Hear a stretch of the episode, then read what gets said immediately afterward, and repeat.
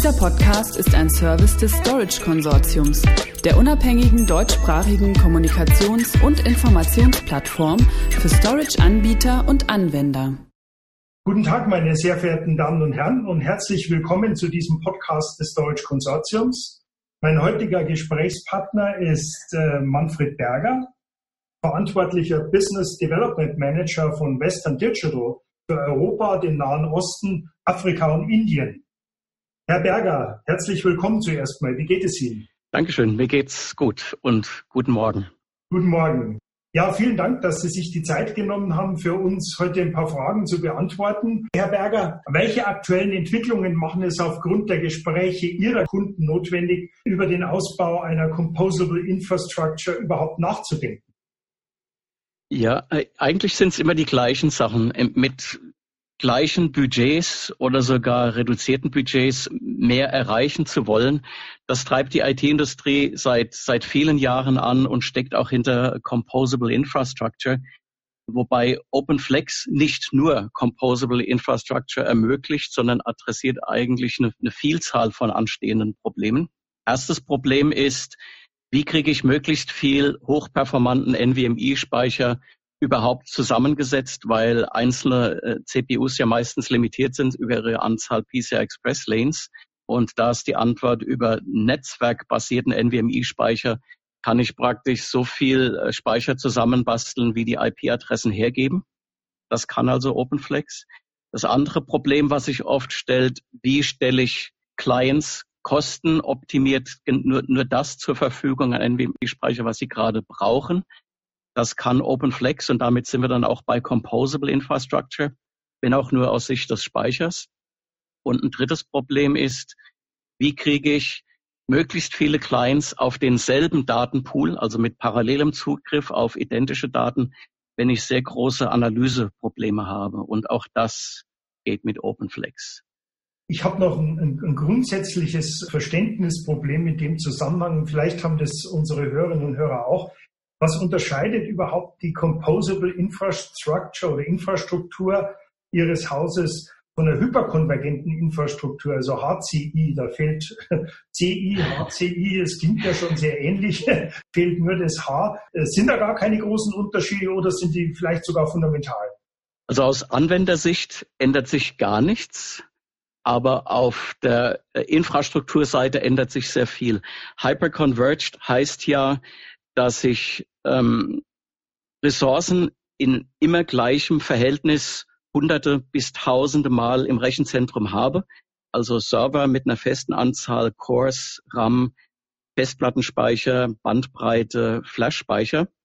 Und wenn ich mir jetzt äh, virtuelle Rechner zusammenstricke aus diesen physikalischen Servern, dann nutze ich Ressourcen.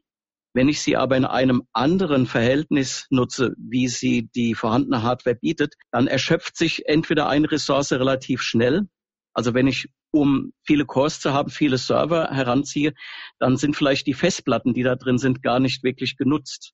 Oder wenn ich viele dieser physikalischen Server zusammenbinde, um einen sehr großen SSD-Pool zu haben, dann nutze ich unter Umständen meine Cores nicht mehr effizient.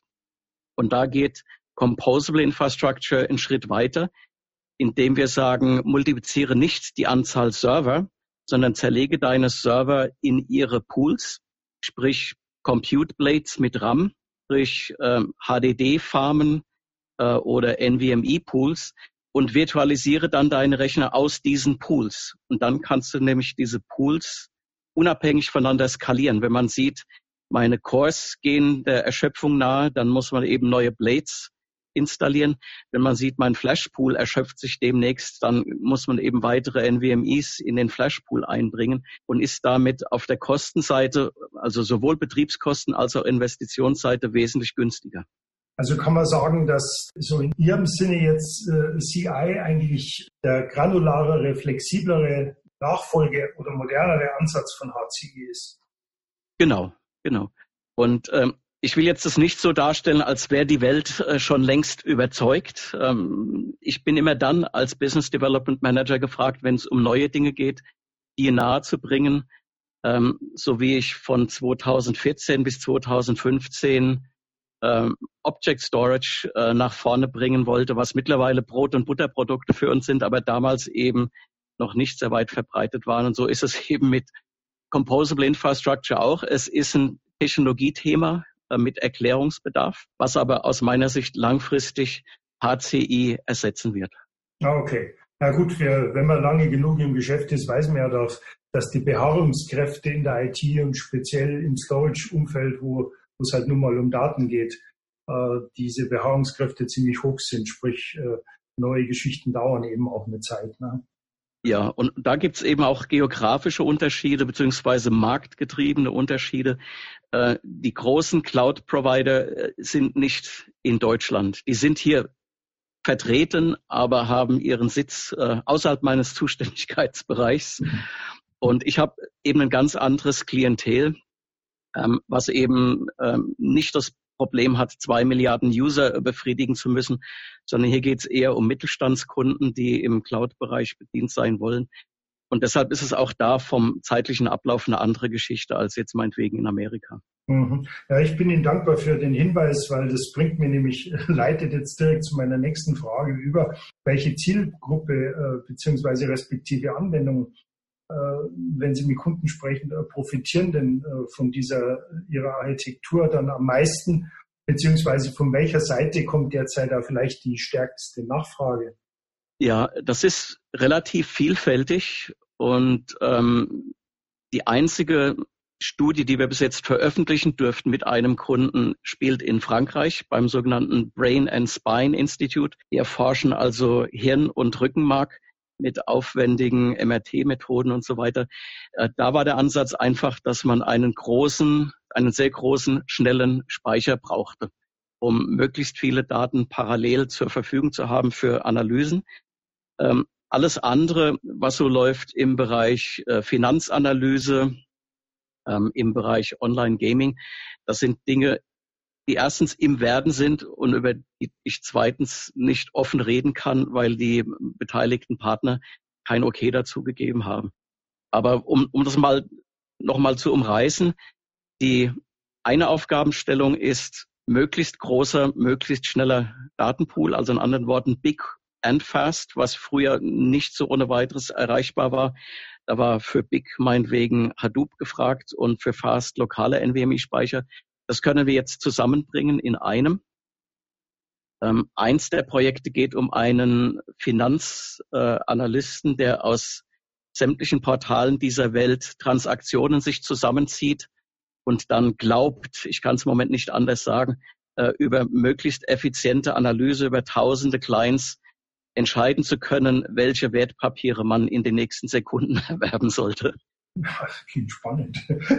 Okay, also wenn ich das dann richtig verstehe, ist CI eine Architektur, die jetzt gerade sich auch erst so langsam beginnt bei Unternehmen, bei ihren Kunden, ich sage jetzt sinngemäß verständlich zu machen. Also weil, weil, also wenn man, wenn man mit Anwendern spricht, ist ja oft so, dass, dass man inzwischen eine sehr heterogene Landschaft hat und natürlich versucht zu konsolidieren und das Ganze strategisch ein bisschen einfacher zu machen, das Komplexität rauszunehmen und sprich damit Kosten.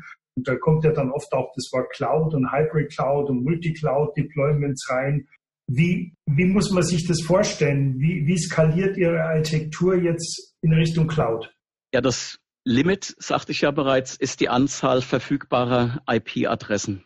Ja, aber wenn ich jetzt zum daher, Beispiel, Entschuldigung, wenn ich jetzt zum Beispiel ein Anwender bin, ein Unternehmen bin, das für ganz bestimmte Applikationen äh, die Public Cloud bevorzugt, aber aus Compliance-Gründen oder Performance-Gründen oder aus sonstigen strategischen Gründen die wichtigsten Daten vor Ort on-premise haben will, ich aber eine hybride Konstruktion aufbauen will, dem steht ja Ihre Architektur per se nicht entgegen. Ne? Richtig. Es ist so, wenn Sie bestimmte Ressourcen nur gelegentlich brauchen, dann ist der Cloud-Ansatz auf jeden Fall der bessere. Weil wenn man zweimal im Jahr mit 20.000 Cores irgendeine Simulation fährt, wie wir es zum Beispiel mit unseren Magnetköpfen tun, dann kauft man sich nicht hunderte Server und lässt die den Rest des Jahres rumstehen. Also es ist eindeutig eine Aufgabe für die Cloud. Wenn Sie einen Webshop betreiben dann wäre es Unsinn, sich eine Glasfaser ins Haus zu legen, die dann zigtausend potenzielle Kunden äh, bedienen kann, das ist auch eine Aufgabe, die gehört in die Cloud. Wenn Sie aber im Haus ähm, konstruieren, kritische äh, Designdaten erzeugen letzten Endes, dann ist es eine Überlegung wert, bietet mir die Cloud die Sicherheit, die ich dafür brauche, oder lasse ich das in-house, speziell wenn ich ohnehin an 230 Tagen im Jahr 24 Stunden lang auf diesen Daten arbeite. Also da stellt sich die Frage eher, muss ich damit in die Cloud? Ich hoffe, Sie verzeihen mir den Ausflug in die Cloud, aber ich denke mal, es ist heute auch so ein, so ein Thema, das durch, durch alle Fachmedien geistert und überall hörst du Multicloud, Hybrid Cloud, keine Ahnung. Ja. Cloud, Cloud, Cloud. Ja, OpenFlex wendet sich hier auch an die Cloud-Provider, weil da ist ja das Problem der, der Kosten am dringendsten, denn ich konkurriere unter Umständen ja mit vorhandener IT-Infrastruktur und muss dann sehen, dass ich ähm, mich günstiger darstelle, weil letztendlich will ja auch der Cloud-Provider noch was verdienen. Wenn der nur repliziert, was vor Ort schon steht, mhm. äh, ergibt sich da ja keine Ersparnis. Die ist tatsächlich dann eben durch den Ansatz Composable Infrastructure erst in verstärktem Maße gegeben. HCI war auf jeden Fall auch schon mal ein Weg, mhm. Äh, Kosten zu reduzieren, weil ich Infrastruktur nutzbarer mache, indem ich sie dynamisch immer wieder neuen Aufgaben zuführe. Aber mit Composable Infrastructure macht man einfach den nächsten Schritt. Nur der braucht Zeit. Mhm. Und um das vielleicht noch zu sagen, als Cloud in Deutschland hochkam, ähm, war ähm, zunächst mal der Dedicated Server gefragt. Das heißt einfach nur die Übertragung des, des Servers vom lokalen Betrieb äh, in professionellen Händen im Cloud oder Co-Location Data Center. Ähm, Virtualisierung oder tatsächliches Arbeiten in der Cloud war erst ein, ein folgender Schritt. Die Protokolle jetzt speziell im Storage-Bereich, im, im, Zusammenhang mit Flash, dann natürlich äh, NVMe und NVMe over Fabrics, aber auch neue Flash-Technologien, also ich denke jetzt an QLC und Storage Class Memory etc., beginnen sich ja so ganz langsam, noch sehr zögerlich, aber sie beginnen sich langsam zu etablieren. Wie, wie sehen Sie die Entwicklung? Wie schätzen Sie die ein? Und auch vielleicht innerhalb Ihres Portfolios? Ja, also QLC ist ja jetzt erstmal nur eine Basistechnologie, also ein NAND-Speicher, der eben mehr Bits pro Zelle nutzt, ähm, damit Kosten reduziert, aber auch sich wiederum anders darstellt, äh, wenn man sich Werte wie Wiederbeschreibbarkeit und so weiter anschaut. Also hat mit QLC ursächlich nichts zu tun. Wir haben im Moment MLC, TLC und QLC im Einsatz, je nach äh, Belastung und, und Leistungsanforderung hat also mit dem Thema Protokoll weniger zu tun. Ähm, beides wäre in OpenFlex äh, darstellbar. Das Wichtigere ist eigentlich, dass das Protokoll, was wir hier nutzen, das ist ein sogenanntes Remote Direct Memory Access Protokoll. Ähm, und in dem speziellen Fall jetzt hier Rocky 1 und Rocky 2, was Ihnen also ermöglicht, den netzwerkbasierten NVMe-Speicher als lokale Ressource darzustellen über Ihre Netzwerkkarte. Voraussetzung ist, dass Sie eine Netzwerkkarte einsetzen, die RDME fähig ist. Und dann passiert der Datentransfer vom Flash auf dem Netzwerk in den lokalen Rechner praktisch ohne Zutun der CPU, einfach über die lokale Darstellung im, im Speicher des Rechners. Das geht auch sehr schnell. Also unsere Write Latency liegt zum Beispiel bei 35 Mikrosekunden. Das wäre die Hälfte der Zeit, die eine lokale SAS SSD braucht. Nicht ganz so schnell wie ein, eine lokale NVMe, weil einfach ein gewisser Netzwerk-Overhead da ist. Aber der ist so gering, der ist im Bereich Mikrosekunden, dass man tatsächlich sagen kann, man hat einen Geschwindigkeitszuwachs, man hat eine Latenzreduzierung und man hat volle Flexibilität gewonnen. Also wenn ich das hier jetzt nochmal ein bisschen so zusammenfassen äh, darf, ist äh, ihre OpenFlex-Architektur letztendlich, die beruht auf Industriestandards wie NVMe, baut dann voneinander unabhängige, skalierbare Flash-Storage-Pools auf, die dann über Netzwerktechnologien beziehungsweise Protokolle wie jetzt RDMA, also Remote Direct Memory Access und Standard Ethernet mit den Compute-Ressourcen verbunden werden. Das ist richtig, ja. Okay. Und im einfachsten Fall wäre es nur ein Server, mit einer Netzwerkkarte direkt an ein Data24 oder OpenFlex E3000 angeschlossen, ohne Zusatzserver und damit auch wesentlich kostengünstiger, als wenn man jetzt NVMEs in einen Multinode-Server verbaut und den diese gleich over Public Services anbieten lässt. Also im einfachsten Fall wirklich Netzwerkkarte, OpenFlex und sonst nichts. In den komplexeren Szenarien mit vielen Clients brauche ich natürlich Storage Server dazwischen, die Credentials prüfen. Ich brauche Metadatenserver, äh, die das Filesystem pflegen.